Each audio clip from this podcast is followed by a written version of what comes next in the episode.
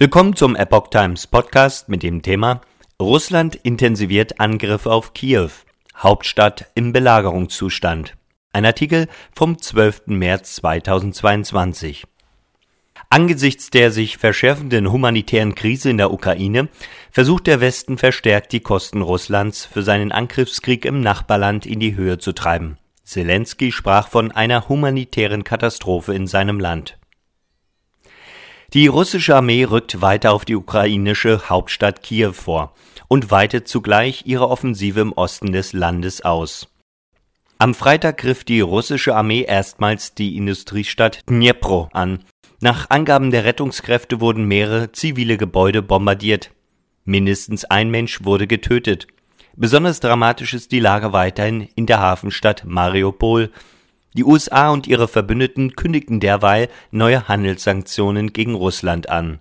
Der ukrainische Staatschef Volodymyr Zelensky sprach am Freitag von einer humanitären Katastrophe. In Kiew und anderen Städten gäbe es keinen Strom, kein Gas, kein Wasser mehr. Russland wolle die Ukraine zerstören und ziehe dazu auch syrische Mörder heran, warnte er Russlands Präsident Wladimir Putin hatte zuvor den Einsatz von 16.000 freiwilligen, hauptsächlich aus dem Nahen Osten stammenden Kämpfern in der Ukraine bewilligt. Zelensky appelliert an russische Mütter. Zelensky richtete einen Appell an die Mütter russischer Soldaten. Schicken Sie Ihre Kinder nicht in den Krieg in einem fremden Land, sagte er in einer Videobotschaft. Die Ukraine hat diesen schrecklichen Krieg nie gewollt, so Zelensky weiter. Sein Land werde sich aber gegen den russischen Angriff verteidigen. Die russische Armee weitete ihre Offensive in der Ukraine zuletzt deutlich aus. Neben Kiew und Mariupol nehme Russland mehrere Städte im Zentrum und Osten ins Visier, teilte das ukrainische Militär mit.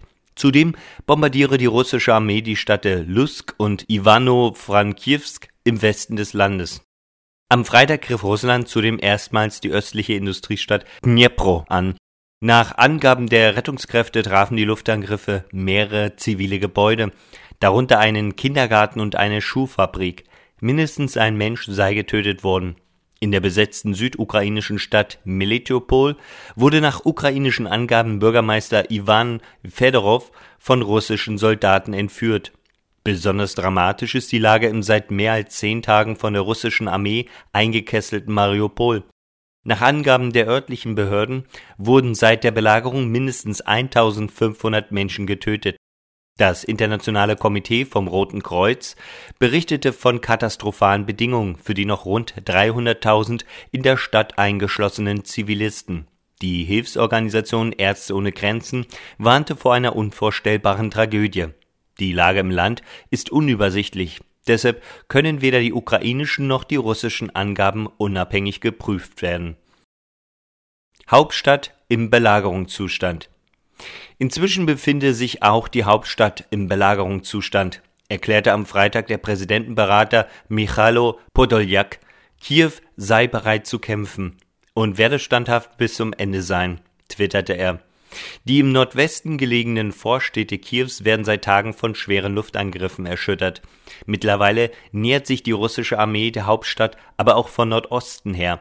Ukrainische Soldaten berichteten AFP-Reportern von heftigen Kämpfen um die Kontrolle der wichtigsten nach Kiew führenden Autobahn bei Veljeka-Djermaka. Der ukrainische Generalstab warnte, die russische Armee versuche die Verteidigung in den Regionen westlich und nordwestlich der Hauptstadt auszuschalten, um Kiew zu blockieren. Millionen Menschen auf der Flucht. Zahlreiche Ukrainer befinden sich wegen des Krieges auf der Flucht. Nach UN-Angaben flogen inzwischen 2,5 Millionen Menschen aus dem Land. Hinzu kommen zwei Millionen Binnenflüchtlinge. Die EU-Staats- und Regierungschefs berieten bei ihrem Gipfel auf Schloss Versailles über weitere Hilfen für die Ukraine. Der EU-Außenbeauftragte Josep Borrell schlug vor, die Militärhilfen für das Land auf eine Milliarde Euro zu verdoppeln. Dies stieß nach Angaben mehrerer Gipfelteilnehmer auf vorsichtige Zustimmung. Gegenüber Russland plant der Westen derweil weitere Sanktionen. US-Präsident Biden kündigte an, die USA und ihre G7-Partner sowie die EU würden Russland den Status einer meistbegünstigten Nation entziehen. Ein solcher Schritt würde den Weg für Zollerhebungen und weitere Handelsbeschränkungen ebnen. Die USA kündigten zudem weitere Import- und Exportverbote im Handel mit Russland sowie mit Belarus an. Biden bekräftigte derweil, dass die USA und ihre NATO-Partner keinen Krieg gegen Russland in die Ukraine führen würden. Eine direkte Konfrontation zwischen der NATO und Russland ist der dritte Weltkrieg, sagte er